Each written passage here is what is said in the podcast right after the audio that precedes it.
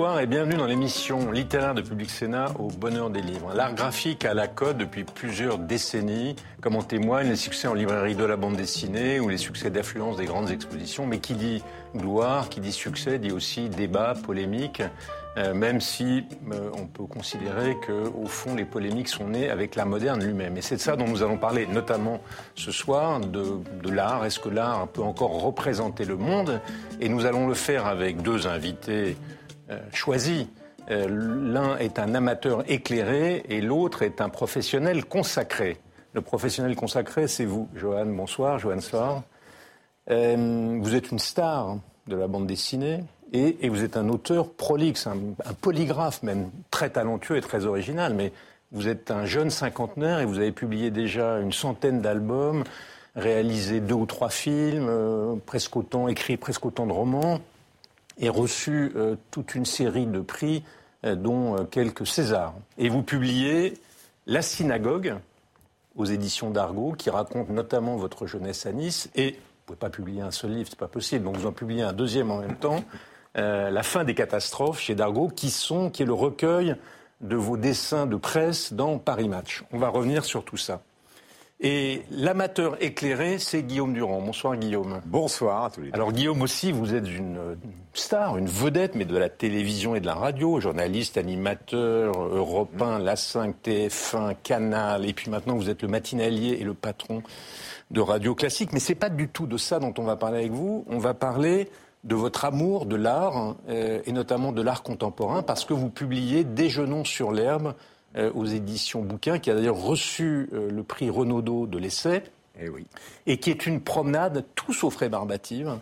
Dans, dans, votre passion pour l'art contemporain, vous, vous, écrivez à saut et à gambade, comme dit Montaigne, des, des, associations, des anecdotes, vous, vous, vous, racontez la vie des peintres que vous aimez, notamment Manet, on va y revenir, euh, et puis à partir de là, vous tirez le fil et vous allez vers d'autres artistes que vous admirez aussi et qui admirent Manet. Mm. Mais vous parlez aussi de vous, euh, de la maladie que vous avez traversée, qui crée d'ailleurs une fraternité avec Manet, qui était rongé par la maladie.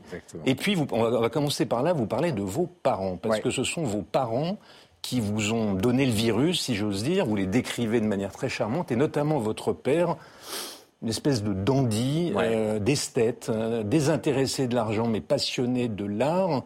Et, bah, c'était l'après-guerre. Hein. C'était l'après-guerre. Mais je me dis. L'après-guerre, il n'y avait, pas d'argent. Et les gens qui s'intéressaient à l'art, ils ne parlaient pas du tout d'art contemporain, à l'art tout court, étaient une minorité totale.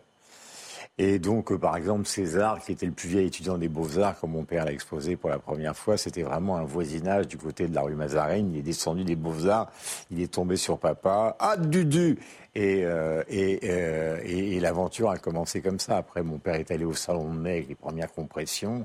Les gens ont poussé du hurlement. Et maintenant, vous avez des compressions de César au MoMA. Donc c'est une aventure, en fait, qu'il a incarnée, mais qui n'a aucun rapport avec le monde de l'art d'aujourd'hui, puisque c'était c'était des gens charmants. Euh... Charmants, mais tout de même charmants, très charmants, adorables, mais surplombantes quand même pour vous. J'ai l'impression, je fais une hypothèse, la psychanalyse de salon, qu'il a fallu attendre que votre père disparaisse à 100 ans, presque l'âge de soulage, pour que vous vous sentiez autorisé à écrire ce livre. Que vous ayez envie de l'écrire pour lui rendre hommage, mais que vous vous sentiez autorisé à le faire. Simple. Mon père meurt, je l'adorais, comme ma maman, que j'aime beaucoup, et si elle nous regarde, je la salue. Et moi, je me tape euh, un cancer de la mâchoire euh, sans le voir venir du tout. Donc je me retrouve euh, au bord de l'abîme, en fait. Et j'ai le sentiment de la dette, je souffre. un chirurgien génial me donne des mois pour survivre. Et je me dis, cette dette, en dehors des livres que j'avais écrits avant, comme Yann, beaucoup moins nombreux, elle, se doit d'être payée, parce que moi, j'appartiens pas du tout à la, catégorie respectable des gens qui détestent leur famille, euh, tradition gide ou, même. C'est d'ailleurs euh, un point commun avec eux, on va, on va revenir à ça. le rôle de votre père. Voilà, mes, parents avaient plein de défauts, comme moi j'ai plein de défauts avec mes enfants, mais je trouve qu'il y a quelque chose qui est, que je trouve, non pas inacceptable, parce que c'est un jugement moral, mais euh, esthétiquement, pas un chemin que je prendrais ça ne sert à rien de déglinguer ses parents pour essayer d'exister, si vous voulez. Et donc, quand il est mort, et quand moi j'ai vu arriver la mort au bout de la rue, je me suis dit, euh, il est temps d'expliquer euh, au plus grand public possible euh, ce que c'est que l'art moderne, je ne dis pas contemporain, puisque je dis que l'art contemporain n'existe pas, et la figure tutélaire de tout ça, c'est Edouard Manet, c'est l'homme qui a tout changé. Voilà, c'est le cœur, c'est le centre, c'est le point de départ, mais aussi le centre du livre. Vous considérez que Manet, c'est bah, le peintre, c'est celui. Oui, alors, j'allais le dire, avec d'autres, après d'autres, après. Euh, après Foucault et avant lui, euh, après, euh, après Bourdieu et avant eux, avant, après Malraux, vous considérez que Manet est l'homme qui a fondé la possibilité, au fond, pour la peinture de, de quitter le chemin de la représentation. Il faut raconter un minimum les choses. Manet est un grand bourgeois qui fait un bras d'honneur à son père en lui disant Je ne veux pas être comme toi, directeur du ministère de la Justice, je ne veux pas faire l'école navale, je veux être peintre. Bon. Euh, c'est un grand bourgeois de gauche, disons pour l'époque, c'est-à-dire que républicain. Voilà, républicain, voilà, c'est le, terme exact. Donc il a des convictions, mais il se considère comme un classique. Il va chez Thomas Couture, qui était le, roi des, pompiers ou des artistes de l'époque, comme Messonnier et les autres, qui enseignaient un art, disons, néoclassique. Donc il, prend toutes les techniques pendant six ans euh, que Thomas Couture euh, enseignait, et après il dit bye bye l'époque. Euh, comme disait Picasso, euh, ce qu'il faut, c'est trouver la sortie. Et donc, le dessin préparatif pour les tableaux, on arrête. La perspective, on la met en jeu.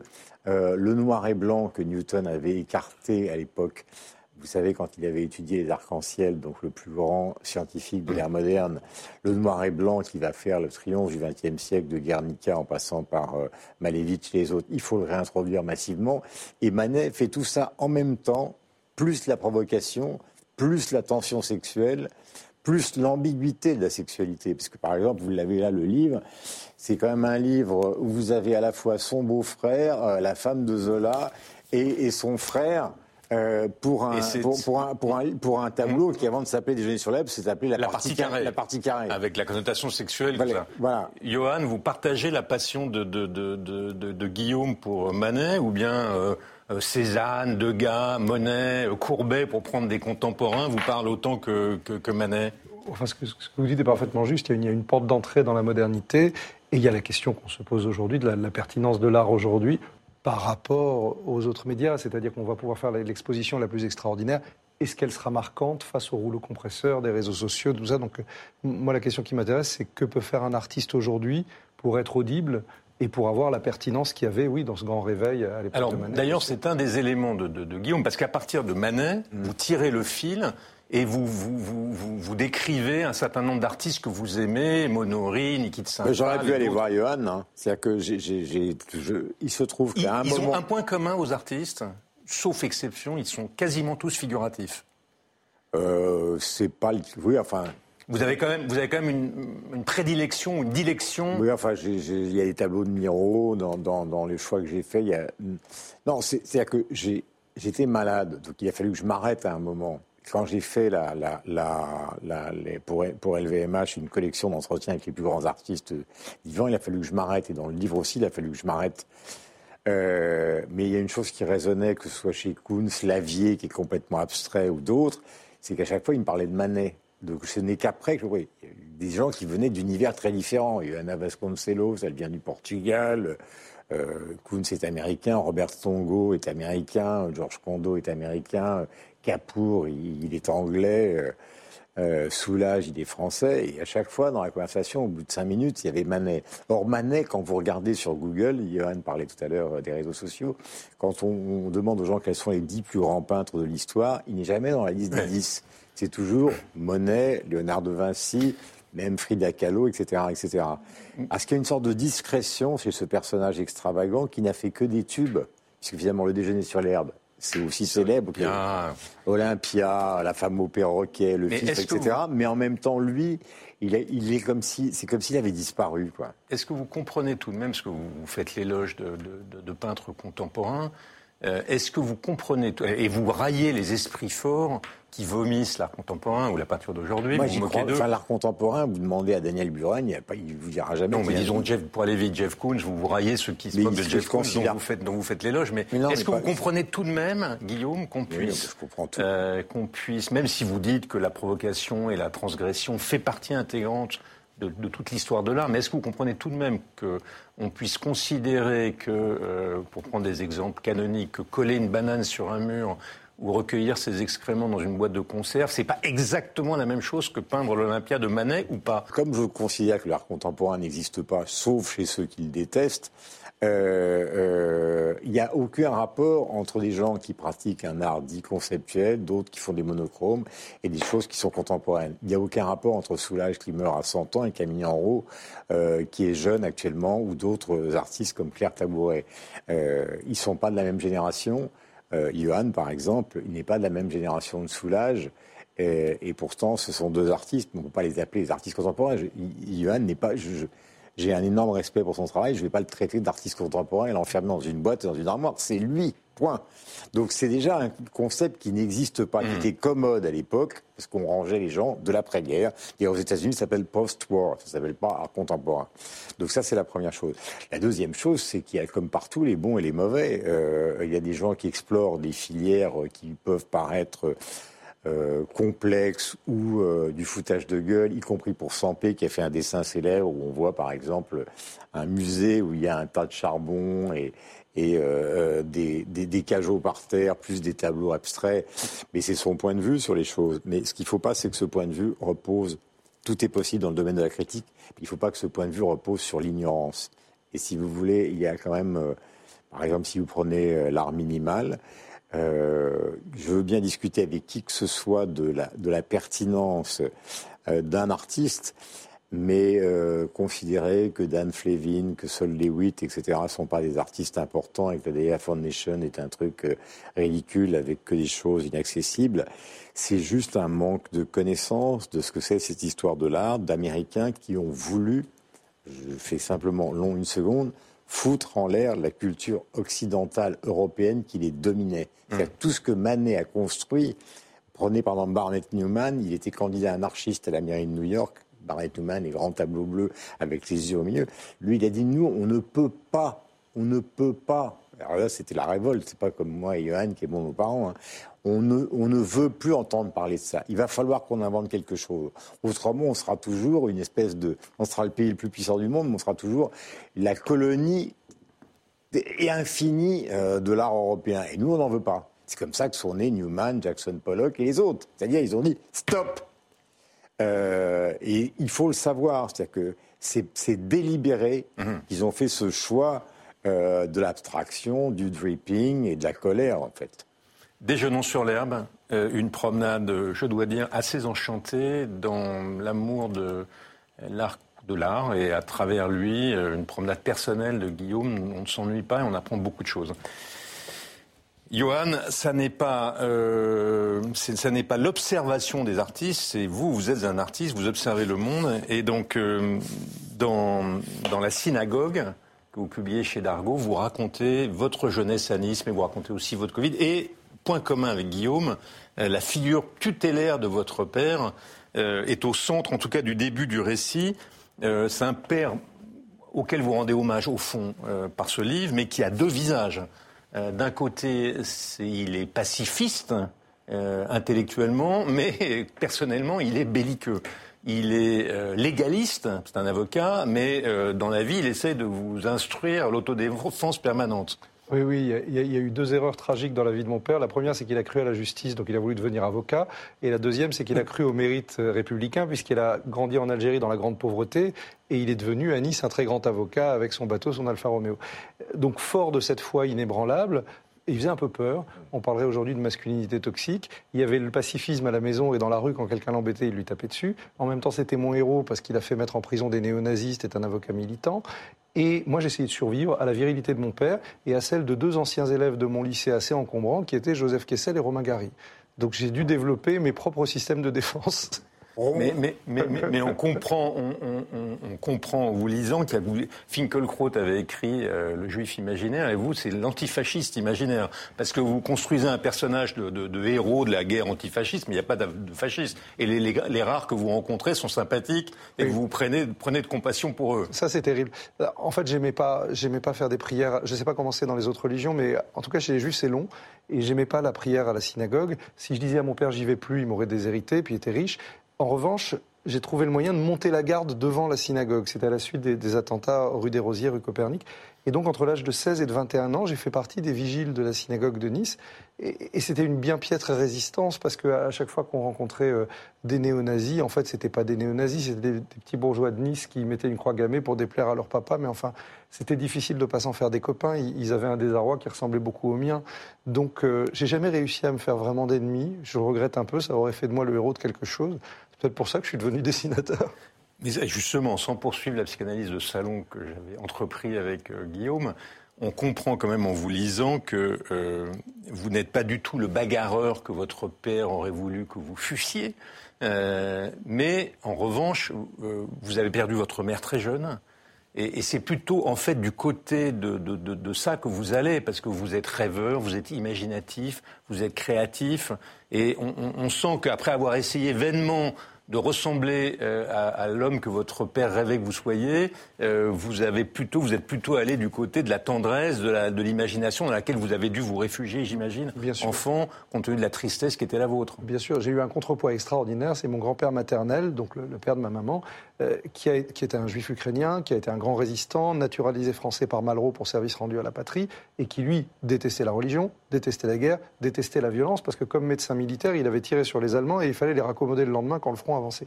Donc lui, il m'a sauvé de mon père. Parce que lui, lui dès, dès qu'il voyait un appel à la violence, pour lui, c'était insoutenable. Mmh. Et c'est lui qui m'a encouragé à devenir euh, plus humain, peut-être.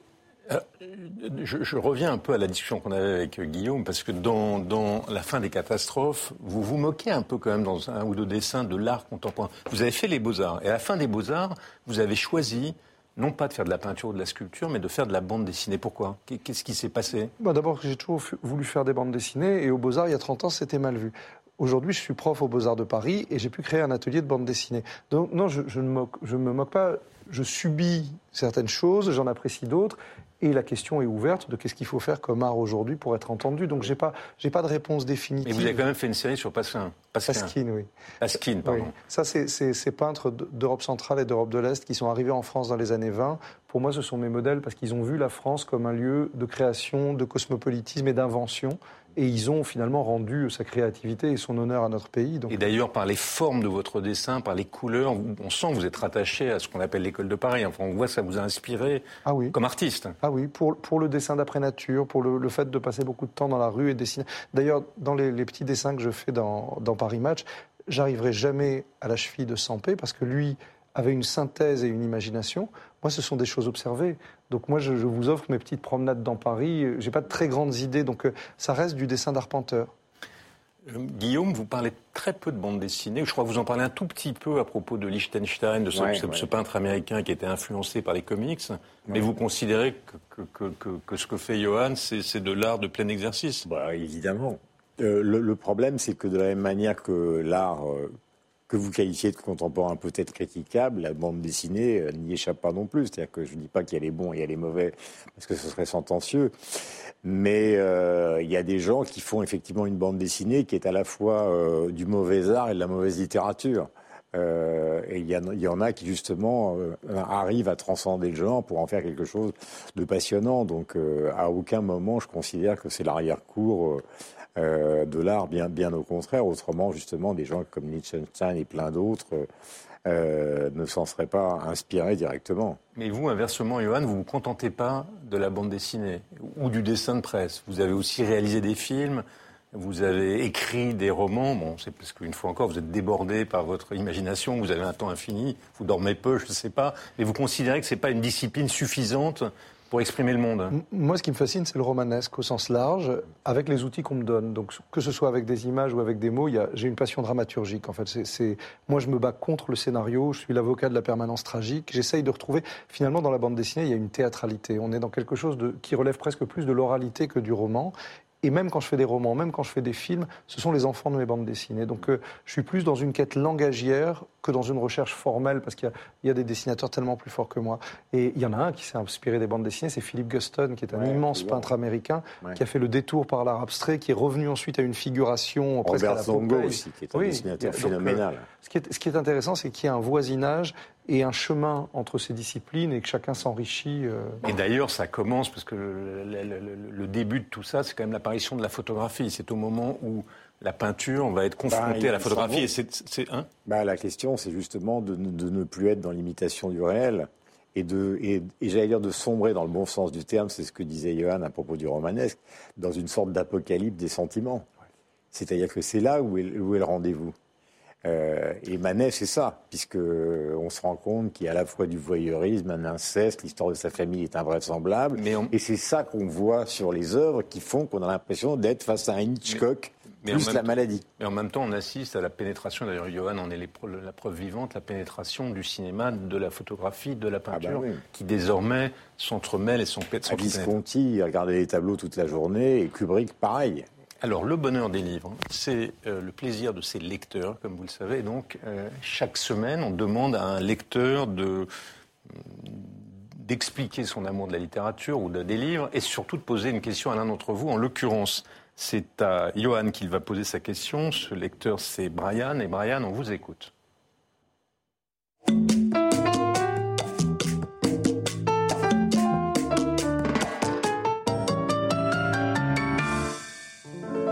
Je m'appelle Brian et euh, donc moi je suis plutôt un lecteur de, tout ce qui est roman historique, livres d'histoire euh, ou politique parce que même quand je lis la littérature, j'aime beaucoup avoir euh, une trame politique ou historique dans les livres que je lis. Donc c'est vraiment beaucoup de, littérature du style Alexis Tocqueville où on est vraiment sur des écritures politiques le livre que je souhaiterais recommander au lecteur, c'est euh, et qui correspond bien à mon profil, c'est euh, Guerre épée de Tolstoï que j'ai lu récemment et qui euh, correspond un peu à, à, la littérature avec une trame historique donc dans les guerres napoléoniennes en territoire russe. Bonjour Monsieur Sfar, vous parlez beaucoup de d'extrême droite dans votre livre et très peu d'extrême gauche pro-palestinienne. Euh, pourtant, vous avouez dans les dernières pages de votre livre que ben, vous ne représentez pas dans votre bouquin euh, l'étendue des attaques pro-palestiniennes qu'il y a eu contre les Juifs en France. Et euh, même quand on regarde votre chronologie des actes antisémites que vous mettez à la fin de votre livre, qui ont eu lieu durant votre durant votre vie, on voit que il y a quasiment autant d'actes antisémites d'extrême gauche et d'extrême droite. Donc pourquoi en parler si peu? Et aussi, est-ce que vous n'avez pas l'impression d'être un peu en décalage avec ce qu'on vit aujourd'hui, étant donné que euh, même dans votre chronologie, on voit que les derniers attentats antisémites avaient plutôt une origine d'extrême gauche?